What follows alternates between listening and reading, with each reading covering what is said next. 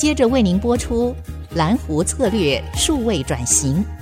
本节目由财团法人臻鼎教育基金会赞助播出。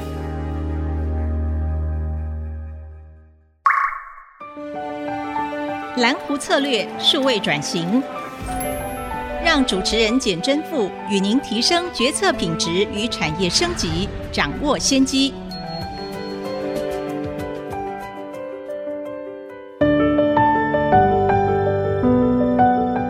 这里是爱惜之音竹科广播 FM 九七点五，欢迎继续收听南湖策略数位转型，我是主持人清华讲座教授简正富。我们今天再度请到春池玻璃吴廷安研发长来跟我们分享。吴研发长好，各位听众朋友大家好，我是春池玻璃吴廷安。第二，我们在上一集也有提到，特别是您得到这个总统创新奖啊，其实我非常荣幸能够担任推荐人之一。那而且 TA 是这个成大杰出校友，虽然我一直希望他也再变成我们清华杰出校友，但说明这个我为国举才不会因为他是不是清华校友的考虑，纯粹就是觉得啊、呃、TA 他能够从。这个非常传统的产业，而且是循环经济回收玻璃，是然后从小做这样的事情开始，然后到成大，然后到剑桥大学，再回来台湾，在台湾最先进的台积电工作，又回到传统产业，把它创旧。的创新做了转型啊，提到很多例子，比如说跟 W Hotel 的合作，嗯，包括怎么样去引进节能砖，引进 AI 做电脑视觉，然后光学的分拣，是啊，让员工的生产力提高，然后员工的安全也提高，嗯，可是有持续的创造价值。那就创造价值这部分，我们想要再请您分享其他的例子，比如说我知道您跟呃我们名厨江振成也有合作啊，嗯嗯，您像也有参加很多这种展览，甚至你也。策划了很多的展览，可不可以就这部分跟大家分享一下？好，那其实我们因为春池很专心的在推动循环经济这件事情，因为我们的本业本质就是循环经济，所以像大家从过去谈 CSR，现在谈 ESG，或者在谈循环经济的时候，其实对春池来讲，它就是我们的 DNA。所以其实像很多企业现在在谈 CSR 或 ESG，春池没有刻意强调，是因为。我们其实知道，我们每天在做的事情，就是在创造对社会的价值这件事情。那当我们在做一个，比如说材料的创新之后，会接到我们所谓的产品。那产品之后，还是会重新接触到消费者。所以，其实我们知道，循环经济的关键，其实是在每一个人的决定，或者每个人的抉择去产生出来的结果。举个例子，像现在的地球暖化，或者是现在的，比如说气候变迁，可能很多人会觉得说。哦，大企业造成的，但其实不是。这些大企业做出来的产品，也是为了符合到消费者的需求，所以其实是消费者决定的。所以就是我们每一个人决定的。所以那时候我们就开始了很多新的跨界。那新的跨界其实是有一个很重要的核心是，是我可不可以不要在我的同温层里面去做？就像我可能在。玻璃产业这一块已经做了非常久的循环经济，但是我能不能再把这个概念再延伸出去给更多的人？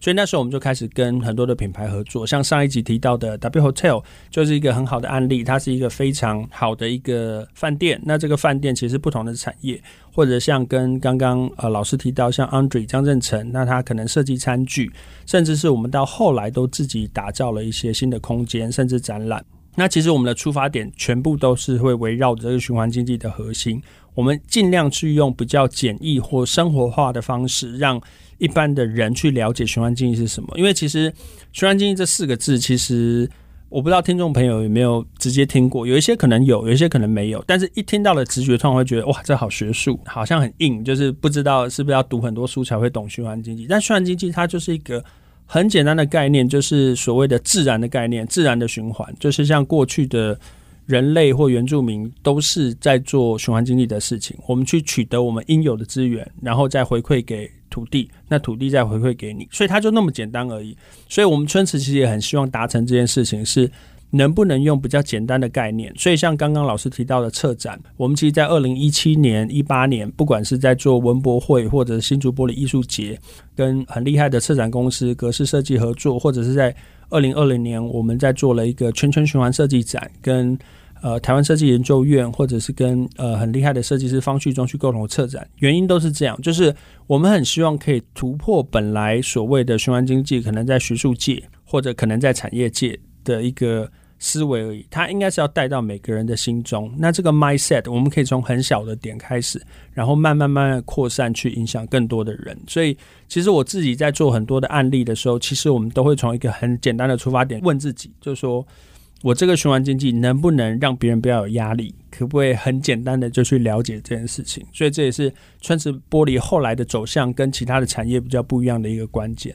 我觉得这也是对台湾非常重要的一个事情，因为我自己也负责我们学校，除了在科技部人工智慧制造系统研究中心外，因为它这个中心是科技部，然后设在清华大学，所以清华大学有一个校级的中心。那当初我就把它叫做智慧制造与循环经济的中心。是但是，诚如刚刚 TA 所讲的，我们所做的可能是利用智慧制造的一些方法，去帮半导体厂、面板厂做冰机节能，嗯嗯、或是做废水处理的节能。但是这个不像春子玻璃，特别在贴的发想，然后主动去做跨界的链接创新，所以能够让循环经济更生活化，让民众可以去。Touch 到这些玻璃，然后去感受到说，哦原来这个玻璃曾经是我们上一集讲过的这个周杰伦喝过的啤酒瓶，就刚刚唐 就刚刚唐微博，然后我们回收了以后，大家就可以哎一边喝这个饮料，一边想一下这个循环的过程哦。对，甚至您刚刚提到原住民，或是我们去西藏，西藏这种天葬的概念，嗯、我觉得这也是一种循环。我们我们的我们的身体取自于这个用到很多自然的资源，然后最后。其实他就是把自己的回馈回馈回馈给自然。现在我觉得从现在的观点来来想，其实是一个蛮好的一个哲学。那您在推动这样的展览跨界的链接的过程里面，您也注意到台湾其实有很多的机会是可以在这上面扮演一定的 leadership，而且我们台湾是一个一个岛。嗯，那我们自己如果没有把自己的循环做好，其实很多时候就像我们台湾周边的一些岛，比如说绿岛啊、蓝屿等等，它也会之前也有一些垃圾的危机，对对，所以你你你把它放大，我们就更需要这样的一个循环经济来推动。那就您的观察，台湾在循环经济里面还有哪些值得去努力的一些地方？嗯。那刚刚老师其实提到一个很重要的核心，就是其实循环经济它就跟自然，跟比如说像西藏的状态，其实是非常非常的类似的。那其实我们在讲，比如说工业三点五和工业四点零，我觉得在未来或者是在现在欧洲已经开始在提倡，它绝对要导入循环经济的概念。所以老师其实走得非常前面，就是你在讲人工智慧，绝对不能只看工业四点零，因为四点零就是。你可能从很 manufacturing 或很 production 的角度去看，怎么创造这最大的 capacity，就是产能的部分。但其实循环经济就是这个静脉和动脉不平衡，就是因为工业革命，是就是有工业革命一点零、二点零、三点零、四点零之后才开始不平衡。对，原因就是我们耗费了太多的天然资源去创造人类的价值，但那个价值其实我们地球不是只属于人类的，所以这件事情就是你一定要导入说。循环的概念，在这个人工智慧这件事才会是完善的，动静脉一定要平衡。是，所以我觉得它就是一个很重要的核心。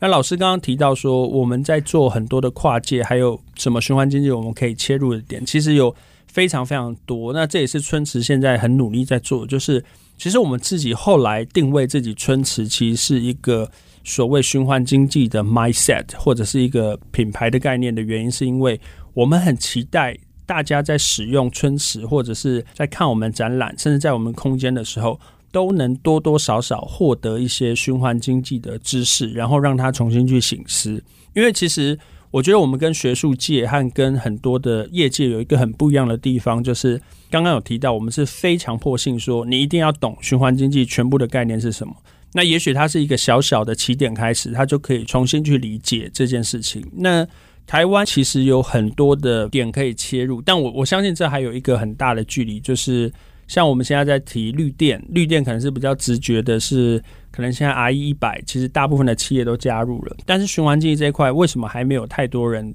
一定是百分之百会去响应这件事？其实有一个原因是，它不是用钱就可以解决的问题，它是必须要用很多的创新，还有研发，甚至你可能要。改变你公司的 DNA 才有可能达成。我举一个简单的例子，台积电，它有机会做出来的东西都是可以百分之百循环嘛？我相信它有一个很长的一条路要走。像我之前待过台积电，那它其实已经做了非常多很棒的 ESG。但是当你要所有的材料都可以在永续循环的时候，它就会跟现在的经济模式有很大的一个冲突。所以其实我觉得台湾如果可以从这一块切入，而且我相信台湾的科技业是很有机会是在这一块走出不一样的角度。所以。如果他们可以在很前期就已经切入，像我们现在看到苹果供应链，的确就是要求它的供应商一定要加入 I100，或者是一定要有循环经济的逻辑和概念。所以，其实，在一些品牌端已经看到这个意识。那如果我们的产业界能更早一点去衔接到这一点的话，其实我觉得台湾可能会除了像半导体这个细盾之外，我们可能还有一个很很好的机会，是我们的台湾可以被别的国家 respect。是。因为我觉得，呃，像我待会可能再继续分享，就是像我去国外，不管是在英国剑桥，或者是老师提到我去 MIT 或者是哈佛当访问学者的这个过程，其实我觉得我得到的是 respect，而非只是所谓的就是哦，你的产业很厉害啊，你的就是他给你的观感是我们在做对社会有价值的事情，这是完全不同的一个面向。我所以我觉得这是应该是一个很好的一个。台湾可以走的方向，而且我觉得台湾的产业也很有能力可以走到这个方向。有我觉得就是说，刚刚 TA 也提到了，我们台湾的制造不是只有在台湾，其实 made by 台湾，所以台湾的台厂台商在很多新兴国家、其他地方也有制造，就跟早期台湾也有一些从先进国家来台湾的制造，但也有一些留下了一些污染等等。那如果台湾今天去 leverage 我们周边的这些国家的这些资源来推动台湾的制造，又能够把循环经济加进去的话，我觉得这个才是对台湾本身、对我们国家来讲的永续之道。因为人家会尊重你，你不只是改善他的经济，你也没有破坏他的环境。那我觉得这个才是未来可持续的发展。那我们这一段的节目就先到这边，我们等一下再回来。南湖策略数位转型。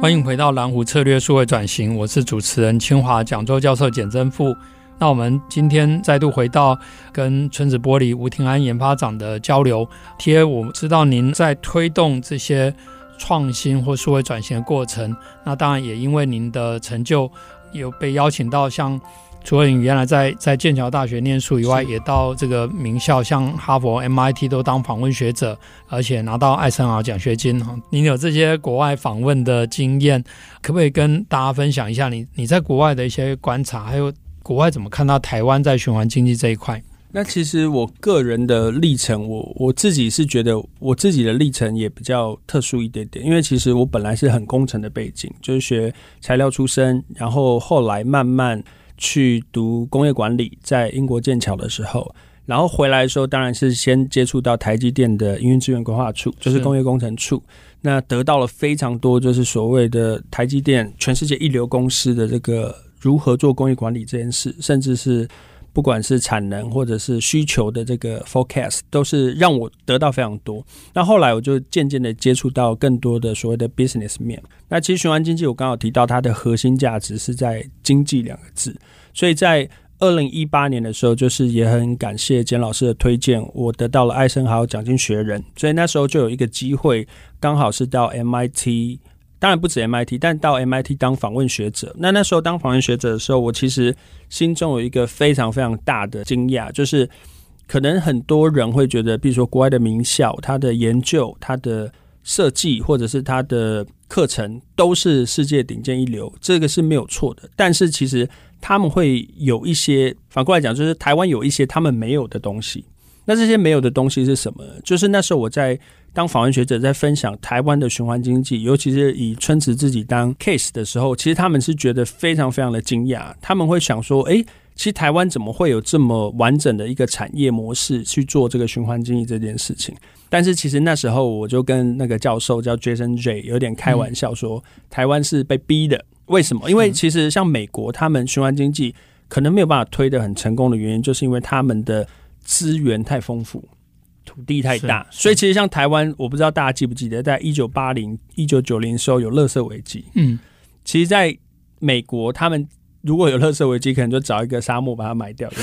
但台湾根本没有这种地方可以做，所以我们就被逼着要去做资源回收、做循环经济。那所以我们在被逼的过程就产生出很多创新。所以我觉得很多的创新都是在有限制的状态下可以创新。所以那时候我自己就有一个很深的感触，就是说台湾在循环经济这一块，其实我们走的非常非常的前面。那我觉得可以从一个面向很简单的去看，去看回收率，去看我们一些甚至回收的处理业。都非常非常蓬勃，不管是塑胶或者甚至我们的玻璃，基本上技术都是可以外销出口的技术。那所以其实那时候美国看到春池还有做到后半段在价值这部分的时候，他们就会觉得哇，怎么会在一个公司之内就完成这件事情？然后那时候我就提到说，因为玻璃这个材质刚好又跟塑胶和金属不太一样，是它原材质的价值其实有点太低了，比如它一公斤可能才几毛钱。铁塑胶可能都有十块，可能有二十块，甚至有一些是上百块，所以那个比例是差非常多。所以我们如果不创造价值，这个产业就会被淘汰。所以那时候我在美国的 MIT，甚至到后来去 Harvard Business School 的时候做分享的时候，我自己都有一个很深的一个感触，就是他们其实有很好的技术，有很好的头脑，很好的资源，但是他们想都没想过循环经济可以用这样的方式做。那其实我觉得这就是我刚刚提到的 mindset。台湾其实。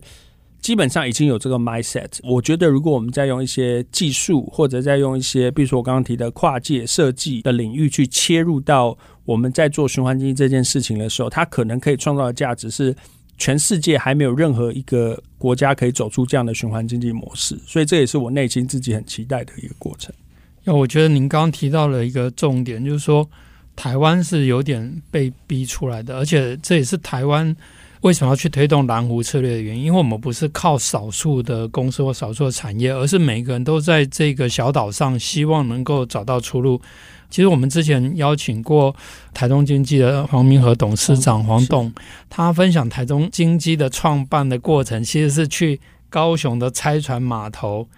找到人家在拆船的过程上面的一个工具机，没错，然后回来去做这个 reverse engineering，然后开始了台中经济的发展。那你就可以想象，就是说台湾其实是包括村子玻璃，包括这些隐形冠军都在做这样的事情。那也因为这样，所以让台湾的这个产业生态、就业的多元性。等等，能够更普遍的发展，甚至有您这样非常杰出的二代药杰出的学人，能够把最新的科技带进来，然后让一个旧的传统的产业能够转型，甚至回收里面，您刚刚也提到，而且我以前小时候的经验也是一样，你捡这个金属的，捡到这个铝的，比较好卖的，对，可以换到很多糖果；捡到玻璃，有的都还不收，所以春池玻璃能够把一个 margin 非常低的。原料成本非常低的一个玻璃产业，做到一个非常完整的循环，然后创造很多的价值，甚至能够让国外的名校都得到认可。我觉得这个过程，您一定自己本身也做了一些努力。那可不可以也就您个人本身怎么样的去把这样的使命去推动？我想很多的产业也一样有二代接班、三代接班的问题，大家也都很努力的想要去做。那您可不可以就这部分也分享一下？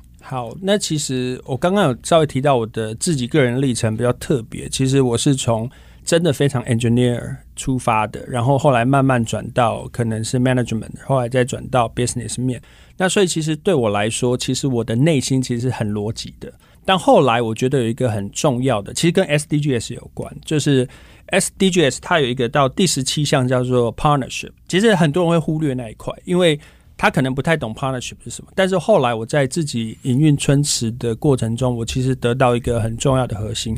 这 partnership 代表是对内，就是你所有的同仁的沟通，甚至是我们的企业理念；对外所有的合作单位，甚至是跨国家的这个 partnership 都是重要的。所以其实循环经济有一个很重要的概念，就是你不能有本位主义。因为当你一有本位主义的时候，其实循环经济也很难推动。我举个例子，像我刚刚讲回收，如果我回收商想要回收玻璃的价值越高，我就会想办法，就是把我的材料囤积的越多，卖越贵。那越贵，你就会阻碍，就是供需嘛，你就会阻碍这个产业的形成，所以你一整个环你都必须要是没有本位主义。就像春池现在做整个环的原因就是这样，因为我们的本位就是整个环了，所以就不会有本位主义这件事情。所以它是一个很重要的关键。那我觉得对我自己而言，我自己其实我认为它是一个非常逻辑性的东西，但是可以用很浪漫的方式去传达，因为。其实后来大家如果可能上网 Google 春池，或者是我们后来推的 W 春的计划，都会看到一些非常漂亮的策展或漂亮的空间。那其实就是我自己内心很期待的事情是，其实很理性的逻辑背后，它可以创造出很多很有趣的一个，不管是空间或展览，它都是可以传达出这个意念来。但是其实我们的核心价值其实是没有变，因为。我们都是在推动循环这件事情，那只是说它的面向或切入点不一样。那我觉得这也是我自己一直很想要表达，就是说，其实我们每个人的 daily life，每个人的生活，其实都会接触到循环经济。但是我们怎么经过好的转化，让更多的人去了解循环经济这件事情，就是我自己觉得我自己最期待的一件事。而且刚刚 TA 提到的这种逻辑跟很浪漫的事情的结合，其实某一种程度，新竹是我们一直强强调我们是文化科学城。对，其实文化跟科学也是一样，就是说它其实都需要逻辑跟浪漫或是一些美学的结合。对，或是台湾我们要迈向一个科文并育的一个、嗯、一个社会，也是需要这个样子。那 TA 你作为一个年轻的领袖。那有这些国际的剑桥、哈佛、MIT 的历练，然后你也很多跨界，然后你待过这个毛利非常低的玻璃回收产业到。对台湾非常重要的半导体业的台积电是。那从这些的历练过程，您怎么来看待台湾作为一个一份子？好了，您怎么来想象台湾的未来，或是以你这样的一个一个 future 的 leader 之一，leader 可以各个层面嘛？哈，嗯，您怎么来期待台湾未来的展望？这也是台湾的永续发展。对，那很谢谢老师，就是我也还不敢自称是 leader，但是我觉得其实像我自己在做循环经济或者我在春池工作的时候，我自己内心有一个很深的感触，就是我知道我每一天在做的事情都是在创造社会价值，那这个社会价值其实是。很难有这样的状态，就是说，你一般工作，你可能就想说，哦，我就是领一份薪水，我就是工作。但是，当你找到 vision，找到这个心中的价值的时候，其实你就会燃烧你的热情。那这是对我个人而言，但是我觉得我的个人的 passion，就是我自己的热情，有影响到我们的公司，然后甚至是我觉得现在已经有慢慢延伸到可能我们合作的 partner。我觉得现在大概到这个阶段，但是我自己很期待是。台湾其实，在走永续或在走 SDGs 的时候，其实我觉得很重要的是，能不能燃起那个热情。我举个例子，像台湾，像我们是一个非常多元的国家，所以其实你会发现说，我们可以包容超强的，就是可以容纳各式各样的族群，或者是不管是国内国外的，我们都有很强的包容性。那这个就是一个我们很民主的一个特色，所以。我们很 proud of 民主 democracy 这件事情，但我很期待说台湾有没有一天是我们呢也很 proud of 我们自己的永续发展这件事情，所以我还蛮期待，就是说它可能会不会变成是台湾人就在世界各地，我们一提出来就会被别人 respect 的点，那这也是台湾很有机会可以走出的一段路，因为我觉得像过去我们可能就是制造很强。但后来就是真的，Made in China 也很强了，所以我们可能不能只讲制造，所以我们跳到下一节是 High Tech，就是 Semiconductor。但 Semiconductor 我相信，因为我们待过台积电都知道，台积电真的应该未来还会发展很好，还有一段时间。但是我觉得总是会有一个经济发展的状态是需要转弯。那我觉得那个弯可能就是变成一个循环，就变成一个圆，就是我们应该要改变我们的道路，走向永续这一块，然后。在世界各地，因为我们的政治状况比较不明朗，那我们比较没有办法在国际组织很明确的发声。但我还蛮期待，就是说，因为我们在做永续，我们在做循环经济这件事情，能让我们所有台湾人走出去国外，或者是我们去世界各地，一讲到台湾，大家对我们的印象是非常的 respect，就是很永续这件事情是很重要的。我觉得这个是我内心自己很期待一件事情是。我们能不能让每个人或者每个企业，甚至是每个产业，都能很骄傲的自己的产业是对环境、对社会有价值的一个产业？要我，我之前就要去台积电的时候，我的老板就告诉我说，我能够影响的人不是只有 report 给我的人。那这个给我很大的启发。那当然就了解说，诶，你其实推动很多事情，你可以在公司里面去影响很多的人。那用这个来放大的话，台湾能够影响的。不是只有跟台湾建交的国家，没错。如果台湾每个产业都像 TA 在推动循环经济，台湾在高科技产业，在各个面向，我们的运动员，我们各方面的表现，其实台湾就能够达到永续，而且是让一个人家尊重敬佩的一个国家。那我们在迈向这个工业三点五、工业四点，有时候人家常常问我说：“哎，你推动工业三点五，呃，好像台湾就没有进步。那如果工业四点，接下来我说，如果台湾要将来要进到工业五点零的话，一定要把循环经济加进去。那我们非常感谢 TA 能够带来非常前瞻的想法，而且能够具体的落实，行胜于言。那我们也再次的祝福 TA 未来能够影响更多，然后对台湾创造更大的这个影响力跟福利。那我们再次的感谢 TA，谢谢谢谢简老师，谢谢。那今天的节目就进行到这里，谢谢大家的收听，我们下周五同一时间再会。本节目由财团法人臻鼎教育基金会赞助播出，启动数位领航，臻鼎教育基金会与您一起终身学习。